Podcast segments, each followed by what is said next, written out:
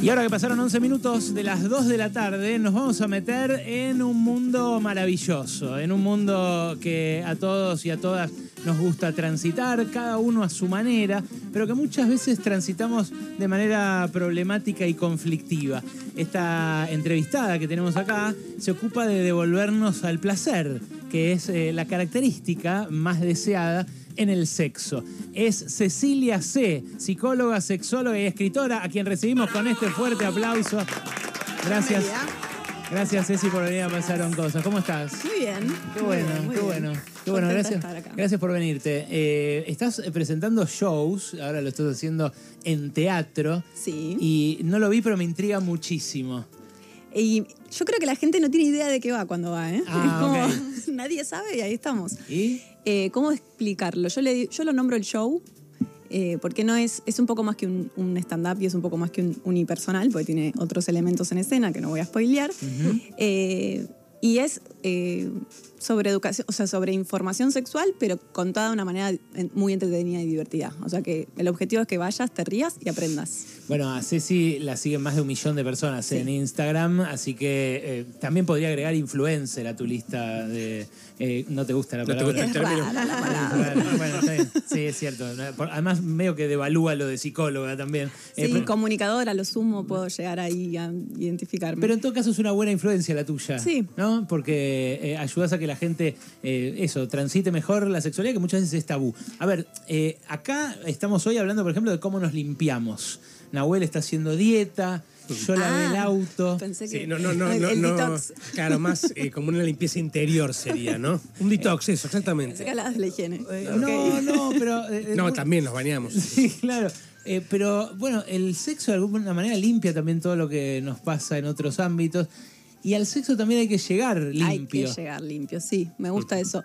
Eh, yo hablo de, de un ritual de transición para, para entrar a la cena sexual, que no todas las personas lo necesitan, hay personas que entran más, mm, de manera más sencilla, más fácil, pero a veces nos cuesta pasar de ese modo en el que estamos como tan al palo, en el estilo de vida que tenemos. En el mal sentido. Sí. Sí.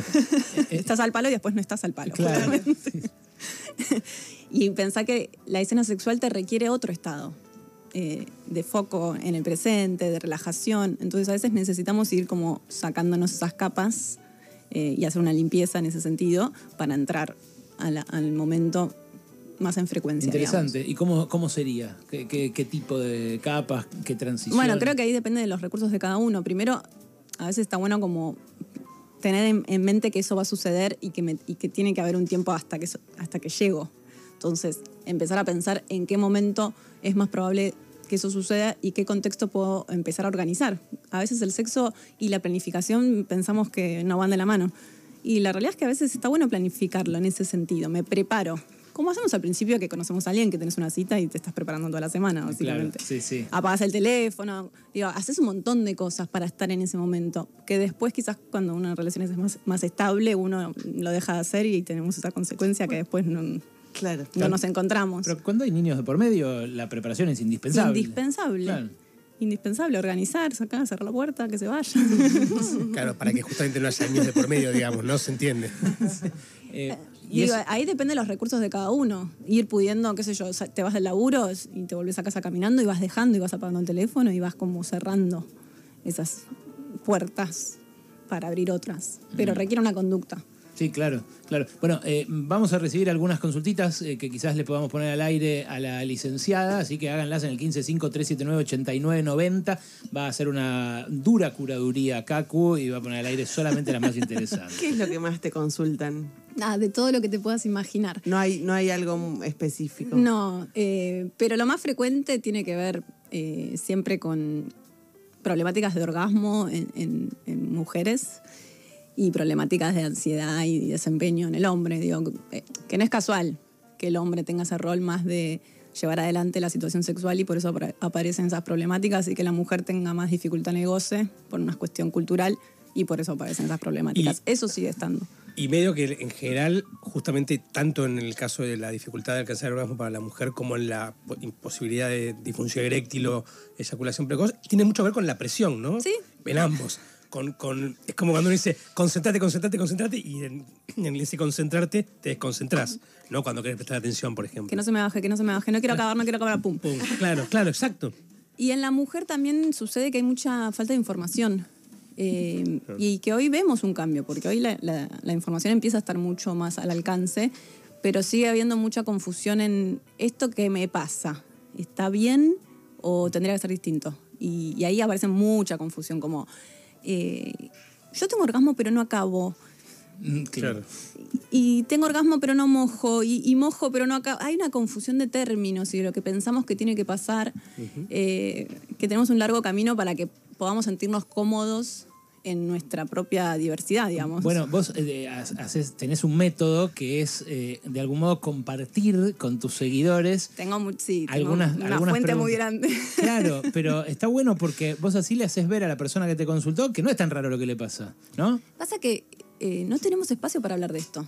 Claro. Entonces, como es tan, tan tabú y, y- y no te- nadie, nadie te dio la información, hay un terror a, che, esto que me pasa, ¿está bien? Necesito que alguien me, me valide que esto está bien. A mí me llamó la atención una que te preguntaba, eh, me puse a llorar después de un orgasmo. Eso es hermoso, es re Eh, frecuente. Claro, y es la segunda vez en la vida que me pasa y no sé, porque me sentí raro, él se sintió raro. eh, y vos le, vos le preguntaste a toda la gente, ¿alguna vez te pusiste a llorar en un orgasmo? Sí. 40% sí. Sí, 40%, sí. Impresionante. Gente que ríe, que llora, eh, pasan un montón de cosas. ¿Y hay, eh, hay algún tipo de, de corte generacional en términos de, los, de las preocupaciones, de las cosas que pasan? Digo, me imagino que los que Sí. rondamos los 40 tenemos determinada... Y los, no sé, los, los adolescentes o los, los pibes de 20 y pico tienen otras este, te digo lo que veo yo, con mi, ¿no? mi experiencia, mi sesgo. eh, yo veo más ansiedad en los jóvenes. Mm. Yo veo más ansiedad en los jóvenes. Con lo cual rompemos ese mito de que la mejor época para el sexo es la juventud. Es un gran mito. Eh, los jóvenes tienen un nivel de ansiedad. No lo pones en términos de los jóvenes de ahora, sino en general en la etapa de la juventud. No, lo pongo en los términos de los jóvenes ahora por, por lo que implica eh, ser joven hoy con, con las cualidades de, de esta sociedad. Eh, tenemos una juventud muy expuesta en redes eh, Claro. y muy exigida a niveles, bueno, se están infartando dando exámenes, digo, hay un, un nivel de, de exigencia que... A, a mí me da Pero, la ¿y, eso, sensación- ¿Y eso en el sexo pasa también? Claro, entonces después, además, ¿qué pasa? Que, O sea, tiene que que tenés estar- sexo con alguien antes de tener confianza, entonces llegas re nervioso y no te conoces, igual pretendés que el cuerpo responda. ¿Por qué? Porque tenemos una sociedad que, que nos, hace creer que somos unos robots y que tenemos que poder. ¿Y cómo funciona la presión de Eh, las redes sociales, por ejemplo, ahí? Porque Bueno, lo que, lo que yo veo que no teníamos nosotros, nos incluyo en otra Sí, generación, Sí, sí, claro. Que nosotros teníamos intimidad. Lo que vos hacías no se enteraba todo el planeta. Claro. Hoy tenés una cita y se publica mañana en Twitter. Mm. Y si no, se manda el... Digo, hay, hay como una cosa más expuesta. Una cosa que, que, eh, yo empecé a ver, bueno, leí por- que en algunos lugares del mundo están empezando a tener más cuidado con el tema de los filtros también. Porque los filtros de Instagram. Ah, eh, distorsiona la imagen Claro, corporal. distorsiona la imagen corporal mucho y ya, y ya llega un punto donde Sí. empieza a pasar, sobre todo en la adolescencia, donde hay una, donde es, es normal la distorsión de la imagen corporal porque están atravesándose muchos cambios. Hay pibes que no se toleran eh, si no están con un filtro. Digamos, no se toleran la imagen sin un Es filtro. que genera, bueno, genera un montón de alteraciones de la imagen corporal con la posible consecuencia de un trastorno de alimentación, con todo Claro. el daño que eso genera. Y también nos sucede que, que conectamos con un otro a través de un filtro en, en tantos sentidos, Claro. que luego el momento del encuentro es todo un- una novedad, un reaprendizaje y, y cada vez tenemos menos herramientas para lo real. Ah, no te veías Clarendon en la vida real. Es, es muy tremendo, muy alienante eso. Es muy ali- esa es la palabra, sí. Y Hay- esto se ve en la cama, que es todo lo Y hay, contrario. y hay algo y yo no quiero, no quiero sonar conservador, a ver si lo puedo eh, expresar y, y lo pensamos juntos, que es, me da la sensación de que eh, con, con los, el- las, las discusiones que, tra- que trajo el feminismo y las, y las disidencias y las discusiones sobre el poliamor y cosas, hay como una labilidad, o sea, como una apertura mayor hacia lo sexual y lo erótico, pero con más liquidez de lazos amorosos, ¿no? Me parece que entonces empieza a pasar eso, uno tiene menos, menos tabúes respecto de algunas prácticas, pero a la vez lo tabú pasa a ser la, el- Sentir. sentir, la relación, el cariño, decir te quiero, te amo, conectarse con el otro. Hay una, hay una fragmentación del, del lazo comunitario. Ujú. Esto sucede en, en todo nivel. Tenemos una sociedad individualista y de consumo. Y esto se, se- se ve en la sexualidad. Hoy te relacionás de manera compulsiva en un consumo de, de- de cuerpos que ves en una, en una aplicación. La góndola de Tinder. Y estamos muy solos, digo, cada- es, es difícil hoy que tengas espacios más comunitarios. No se fomenta el vínculo, la emoción, la comunicación. Entonces, todo esto tiene impacto en la sexualidad. Bueno, de hecho, de hecho, vincular es el título de tu último libro, Claro. ¿verdad? Eh, me, Me encanta, me encanta el término. Es que el término surge porque cambiaron las formas y no hay un término, ¿viste? Decís, bueno, mi, mi vínculo sexoafectivo o mi Claro. chongo, mi chonga. Sí. Eh, y vincular era como un término divertido que pone el, el foco en, bueno, hay que conectar, hay, hay un vínculo, ahí no nos olvidemos que aunque sea una relación Sí. casual, hay un vínculo. Hay una, una chica que yo sigo en, en Instagram que dice el chico que me ayuda a coger en casa. Habla, ¿no? De uno que, que es como la, que es como la chica que me ayuda a limpiar en casa, el chico que me ayuda a coger en casa. Bueno, eh, el eufemismo viajó de la, de la precarización laboral claro. hacia el sexo. Sí, a mí me sorprende que, me, que yo tengo un, un mail específico para consultas y ahí la gente se explaya.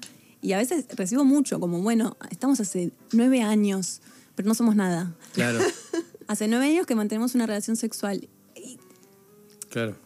son- o sea, ahí, ahí hay em- Algo emoción, son. hay un afecto ahí. y, ¿no? pará, y Aunque- tenés, claro, y tenés, eh, tenés dificultades del salto del sexting a, a lo, lo- al átomo, digamos, a la a cama. lo real. Sí, Y bueno, pasa mucho que cuesta Mm. salir de lo virtual. sí. Cuesta llegar también. Cuesta llegar a lo virtual. Cuesta llegar, o sea, pasar de lo virtual a lo real. Claro. Hay, hay un baile y un, y un goce en, en- Sí. en eso nomás. Muy de, de yo me excito porque te mando la foto y me excito yo solo pensando en lo que genera, pero que el otro Y no. se da más en un género que en otro, por lo como lo decís, más en los varones que en las mujeres, ¿no? Yo creo que. No, no quiero generalizar. El- No, lo de la foto sí, sí. sí, sí, lo sí. de la foto, eh, la selfironga es Sí, la selfironga, completamente masculino. Pero digo lo de, lo de eso, lo de, lo de pasar al acto, eh, es más renuente, suele ser más renuente el... No, no tanto, ¿eh? ¿No? ¿No? no, tanto. Creo que, que es esta dificultad en la intimidad. Hay mucho miedo a la intimidad. No, no estamos tan cómodos. ¿Hay selfironga no deseada como una práctica habitual en estos vínculos que... Bastante. Sí, que Sí, bastante. Esto es se así manda, medio- se manda. Se mandan rápido. Increíble, ¿no? Sí, Porque es tan antiestético un pito. Total, pero diría- me parece que pasa por lo que ella dice, ¿no? Que al varón le excita Claro. mandar esa foto y pensar en lo que esa foto genera. Y esa foto no genera nada más que. Genera asco. rechazo. Claro. Claro, Si no estás en clima, claro. Claro. sí, sí. Hay un estudio muy lindo Claro. que, que- que dice que la, re- la reacción a, a la selfironga en los- las personas que tienen pene está eh, en la mayoría positiva, como buenísimo recibir un, un pene sorpresivo. Claro, te dicen eso, la- la- el Sí, que como- manda te dice, ah, bueno, estoy mejor, es El coherente. que recibe, el Claro. que recibe. Ah, o sea, que lo recibe. que, Ah, se evaluó, mirá. lo que se evaluó en un estudio era la, la recepción. O sea, cómo respondes. Si tenés pene, no te molesta el pene. Ah, entiendo. No es como está todo bien. Ah, bueno, Ahora, yo, estoy mal. Claro. no sé, fuera de la regla. Ahora, las mujeres al recibir eh, la selfironga, la mayoría es asco, rechazo, Claro. me siento eh, violentada. Creo que era un 8% de agrado o excitación. O sea, 8, ¿no? así no se la van a levantar, chicos. Claro, no. Eso, eso no funciona. hablando no te la vas a coger, no te la vas a coger. Exactamente. Hablando, hablando, es- eso en realidad no es un mito, ¿no? Pero digo, hay un montón de mitos, ¿no? En torno al sexo. ¿Cuáles son los más comunes? Yo, uno que, que o sea, ni hablar de la amenaza de te van a salir pelos en las manos y te... Esa ya es directamente una, una leyenda. y un- y un- pero digo, uno de los mitos es que si te masturbas mucho, tanto seas varón o mujer, después no tenés, eh, no durás. Eso, hay, hay toda una movida, est- está bueno que lo, lo traes, porque por lo general cuando hablamos de masturbación, eh, va como, bueno, hablemos de la masturbación femenina, porque es la más eh, tabú. Hay un montón de temas con la masturbación. Sí. De hecho, septiembre... Yo tengo la mía. Sí, sí, tranquilo, tranquilo. Fernando Iglesias le gusta mucho. Ninguna demostración No, práctica. no, lo hace público, él, Sí. es su mambo, pero también no, es no consulto, sin consentimiento. Sí, no da, no da. Hay toda una movida de septiembre no fab que es eh, anti-masturbación, porque es- es- que estos son mitos, ¿no? Bueno, y nada de esto. Eh, hay mucho como persecución para que el hombre no se masturbe porque está ligado a una pérdida de energía y que eh, envejeces. septiembre? Sí. o sea, Bueno, hay- está, hay- perdón, el término paja está vinculado básicamente a no tener ganas Claro. de nada, ¿no? eh, entonces, siempre, siempre hay una bajada. en algún lado siempre va a haber Claro. alguien que te dice así sí, así no. Eh, Claro. y, y bueno, no hay. En realidad no hay contraindicación. Eh, seguimos recibiendo consultas para la licenciada Cecilia C. Cuando vos me digas, Cacu, ¿eh? en el 155-379-8990, ustedes eh, pueden arrimar la suya. Eh, y además, eh, en un ratito vamos a regalar entradas para tu show, ¿eh? para, tu, para este, eh, ¿cómo se llama? Beer and Sex. Beer and Sex, el show que eh, mezcla un poquito de stand-up, un poquito de consultorio, un poquito de todo. Escuchemos lo, lo de los oyentes, dale. Hola Lee, ¿cómo estás? Te estoy escuchando, te sigo en Instagram, me encanta escucharte. Y mm, te quería preguntar, eh, ¿qué recomendación tenés cuando eh, hace mucho que no eh, tenés eh, encuentros sexuales, en mi caso? Eh, ¿Alguna recomendación para que no haya dolor? y la otra pregunta es, eh, cuando no tuviste el hábito de tener sexo anal, pero te gustaría probar y, y hace mucho que no tenés encuentros sexuales, ¿lo ves posible? ¿Qué recomendación tenés? Sugerencias, bienvenidas. Te mando un beso grande, excelente invitación. Se está re preparando para una. Sí, Sí, total, total. Qué espectacular. hermoso. Me gusta porque tiene que Voy para la- allá. la No, planificación. No, no, pero no estás invitado. Claro. Ya ella sabe con quién. Jorge, no Sí, estás que no le mande fotos, Jorge. Traten de que sean en menos de 10 segundos, porque si no Mauro los pone en 1.5, ya saben, ¿eh? Bueno, pena. tengo un montón de Pedir cosas para fotos al privado. No, No, Carlos, no, no, basta, basta. viejo. Carlos, se Vos meten- No le bola. sí. Sigo. Eh, un montón de cosas a partir de esta consulta. Primero, saber que eh, la consulta por dolor en las mujeres es una consulta frecuente y no hay que normalizarlo. O sea, que si hay dolor en las relaciones es motivo de consulta médica. Esto es importante porque se normaliza bastante, como, ay, qué exagerada. Eh, la siguiente pregunta quizás mm, entiendo que será más vinculada al dolor en la penetración por falta de como, entonces podemos ir como abriendo camino, puedes incorporar un gel que lo puedes usar como hidratante en la zona y te puedes ir haciendo un masajito. Eh, y lo que tiene que ver con el sexo anal, siempre vamos a ir con todo de menos a más. Claro, y lo de a más poco. Sí, y lo más importante es estar, eh, darle tiempo a la etapa de la excitación. Porque esa etapa en las mujeres, personas con vulva, tarda en llegar, porque necesitamos más sangre que llegue a la pelvis, entonces hay que darnos tiempo Interesante. tiempo. Una vez que llega, una vez que estamos excitadas, como que todo va a ir mejorando. Y espera, ¿existe eso de como que la práctica haga al, al órgano en este caso? O sea, si hace mucho que no, ¿puede pasar que aparezca un dolor? ¿Sí? La causa de dolor puede ser un montón. Pero entiendo que si hace mucho que no tenemos ningún tipo de penetración, los primeros encuentros luego vuelven a. pueden Bien, presentar claro. molestias. Entonces, eh, lo podemos hacer a solas. Tocarnos, meter algo, digo, usando un gel y usando las manos y un masajito y dale que va. Veo que mostrás mucho también Sí, artefactos oblongos en tu cuenta de Instagram. Ah, sí, sí. Eso es importante eh, porque eh, en mira en Alemania vi ahora que yo estuve la semana pasada de viaje eh, un tipo que decía el re- una- un negocio que se llama The Dildo King. Lo había puesto en inglés, se ve que para exportar. Y acá no veo que haya una industria, sí en las redes y demás, pero no veo en la calle, en las vidrieras, tanta exhibición. Ahora se abrió, eh, no voy a decir marcas, pero se abrió un- una, una tienda en el Alto Palermo, con lo cual esto es revolucionario. Claro, lo que, bonito, se suele, claro, lo que claro. se suele ver es un negocio con sugerencias, en general Sí, lencería. oscuro, en la galería. ¿Te acordás antes lo Sí, que era había tapado? alguna oh, por Dios. En alguna peatonal, ¿no? La Valle. sí. Que meter en esas, en Ay, esas que galerías, que, esas galerías me dan miedo ya de por sí. A mí me encanta pasear por sex shop. Voy mucho al sex shop, bueno, mucho. Una- dos veces por año y compro alguna cosilla. Claro, pero en estas galerías eh, probablemente salías también con sexo no consentido. Sí, no, esto es un mito. no por el sex shop precisamente, sino por las tiendas de nazis que había no eran muy convocantes a, a la, a la- a la exploración. No, no te invitaban, no invitaban al curioso, ¿no? Pero Claro, ahora están con las puertas abiertas, vos podés ver lo que hay adentro, es otra cosa. Bien. ¿Alguno más, Mauro, para poner al aire? Dale, pongámoslo. Sí, habla Leandro de Lomas. Hola, Lean. Eh, quería preguntarle a la experta, ¿cómo hacemos para regular la ansiedad? Así no se nos explota el cohete en la mano.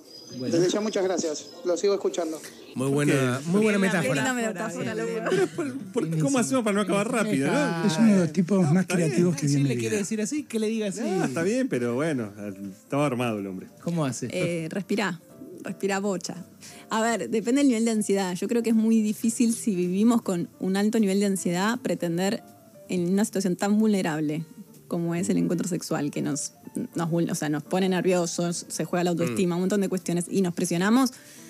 Entonces toda esa ansiedad que ya tenemos del día a día en ese momento aflora más. Entonces lo ideal es in- in- incorporar prácticas que nos bajen la ansiedad en el día a día. No esperar a ese momento, a, uy, voy a, poner- ent- voy a estar zen en este Claro. momento. Y Y también un poco a mí lo que me, lo- en mi experiencia lo que me ayudó es también es a, a, bueno, a, a medio aceptar un poco cómo va andando la cosa y no tampoco angustiarme ni poner mal si no rindo como esperaba al principio. No es que, porque también pasa eso, ¿viste? El varón, la mujer puede pasar, no tiene, una, no tiene una buena primera experiencia, entonces ya se quiere ir, se avergonzó, o inc- incluso busca una razón para tener que irse o, o piensa que, que es el otro el que es que junta- justamente lo que pasa es que tenemos tanto miedo con esa situación que nos termina interfiriendo en el encuentro que primero que te quedas vos solo peleándote con tu cabeza, Claro. no tenés en cuenta a la otra persona. Te condiciona. Sí, sí, te, te- te- te pone te en sí misma, ¿no? Te, te desconecta del otro. Entonces, para la otra persona, eh, qué sé yo, me importa más que estés presente a, a cómo tenés el pito, qué sé yo. Claro. Me- me- pero teneme en cuenta, estoy acá, hola, como conectada, ten empatía, hay Claro. un montón de otras herramientas. El- si uno pregunta qué es lo que te- más te gusta en la cama, no te van a decir, ay, que bueno, hay, hay personas que sí lo van a decir, pero, pero por lo general dicen, y no, que, que se cuide, de un o sea, que haya un método de cuidado, que me trate bien, que me tenga en cuenta, que tenga en cuenta mi placer. Por lo general tiene que ver con esas cualidades. No, eh, pene erecto, ta- 10 minutos de penetración. Digo, no es, no es una cosa tan del Mecánica, desempeño de- mecánico que es lo- con lo que más nos, nos perseguimos, ¿no? Más que de Yo lo- quiero distender. Es que, claro, eh, está bien, Elisa. La, la atención es hoy un bien escasísimo, ¿no? Y ahí se debe manifestar también. Y lo que pasa, por ejemplo, que a veces uno está como, uy, a ver si lo estoy haciendo bien y si le estoy practicando sexo oral bien. Y del otro lado también hay una persona quizás que le cuesta entregarse, que le cuesta relajar, que se siente expuesta a veces porque está cerca, la estás mirando, entonces me siento nerviosa, entonces no puedo, no puedo recibir tampoco. Eh, por eso es tan importante generar ese clima de confianza. Mm. Y es más importante generar el clima de confianza que, que pensar cuánto voy a durar. El desempeño. Claro. Eso. En las redes también nos preguntan cosas, ¿no? Hay muchísimos mensajes amorosísimos para. Cecilia, Sí, muchísimos. Muy linda comunidad. Mm, Sí, me encanta. Pero hay una pregunta que está buena porque dice Gustavo que eh, la mejor serie que vio sobre la vida sexual es Sex Education y pregunta si hay alguna otra serie para recomendar. Una, eh, buena, muy Sex buena Education serie. está muy buenísima. buena, muy a mí buena, me gusta buena. mucho una que se llama eh, Big Mouth. Esa es la que, te- La la, estoy viendo ahora igual, llegué Es tardísimo, pero es espectacular. Espectacular. Animada. Sobre la pubertad. Sobre la pubertad, ¿no? o Sí, por lo sí, menos llegaste sí, ahí. sí, eso tu- Pero lo interesante es que no es una película para que vean los pibes que están atravesando la pubertad, sino para nosotros conectarnos con lo que fue la, Sí, la- la pubertad es- para nosotros, los cambios. Está bueno porque eh, el dibujito va mostrando como un, como un monstruito que son tus hormonas. ¿Y cómo, se apoderan de vos? Claro, Claro. espectacular. ¿Cómo te va condicionando te llevan la por el mal conducta? camino.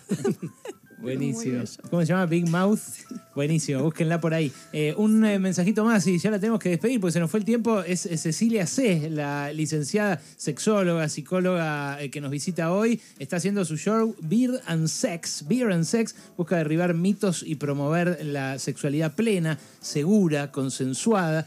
Ya más de 60.000 personas lo vieron, me pusieron acá. Alucinante. Eh, sí, sí. Y trajo un par de entradas, obviamente, que se van a ir también en el 155-379-8990. Última consulta, Maudale. Eh, consulta para Ceci. Hola chicos, Eh, siempre gocé bien del sexo normalmente, pero a partir de los 60 eh, mi cabeza goza más rápido que mi cuerpo, mi orgasmo llega lento y súper debilitado, a pesar de que cambie de, de compañero y eso estimula mucho. Eh, ¿Qué se puede hacer para tener esos orgasmos de antaño tan lindos? Espectacular. Primero que clara, que clara que la tiene. O sea, ¿no? Que Cambió pueda- el compañero directamente. Dijo, bueno, listo, a vos te cambié, pumba. ¿Cómo se puede hacer? Eh, me gusta porque está explicando tal cual algo que nos pasa a nivel físico. Con el paso de la edad, eh, el paso de los años, mejor dicho, eh, se va enlenteciendo la respuesta sexual. Esto es una, es una respuesta esperable, se enlentece. ¿Qué quiere decir? Que tenemos menos lubricación y tenemos menos erección. Completamente normal. O sea, después de los 40 vas a empezar con algunos cambios en tu erección, por ejemplo, y esto es normal. Lo aviso para que no se mambeen cuando les pase. ¿Y qué le decís? ¿Qué se puede hacer para morigerarlo? Se, se puede. Bueno, primero que, que es entender que esto es, natural, entonces baja un poco la ansiedad, porque si no la ansiedad además hace- que se lentezca más porque estoy Maquinando. ansiosa, sí. Sí, claro. Entonces siempre podemos eh, ver desde lo orgánico que podemos hacer con una consulta médica que acompañe, a ver qué cuestiones se pueden acomodar. Y si no, obviamente volver más intensos los estímulos. Mm. Eso te iba a preguntar, lo que nosotros eh, en este programa llamamos bajada al territorio, Sí, eh, que es básicamente sexo oral. sí. Eh, eso, pasa son gente que nada tiene muchos amigos militantes, Sí, las claro. de ciencias sociales, viste Lo- los Eh, movimientos sociales. eso a determinadas es, es- se, se im- se impone más, digamos, más allá del disfrute y del deseo que puede tener cada uno con ejercer sexo oral o que lo ejerzan con uno, pero en ese estímulo de la pregunta que te estaban haciendo, eh, es... De- depende, porque hay personas que el estímulo del sexo oral es muy leve. Ah, ok. Hay personas que es la mejor práctica para Sí. tener el orgasmo y hay personas que es muy suavecito, que, el- que la intensidad Que no alcanza, es es- suficiente. no es suficiente. Claro, entonces tenemos que ir aumentando Ajá. más la fricción o un vibrador o un succionador o más, como un- más Ah, ok. o más tiempo. Quizás simplemente a veces es más tiempo. ¿Hay eh, uso de esta, este tipo de artefactos en la gente de la, ¿cómo decir?, adultos mayores? Bueno, cada vez más, Mira, cada vez más. yo pensé que era un tabú total para, no sé, gente más No, de 60. Bueno, es que hoy lo, lo que sucede es que hay más heterogeneidad, digamos.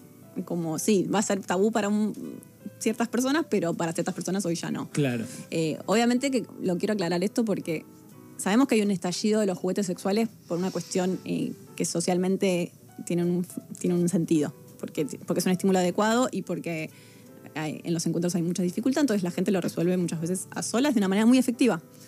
Pero tiene una contra, que es que el estímulo es muy alto y es muy efectivo. Entonces después no puedo bajar. Mm. Es medio lo que pasa con la porno, ¿no? También como, bueno, Con la porno pasan de, de todo.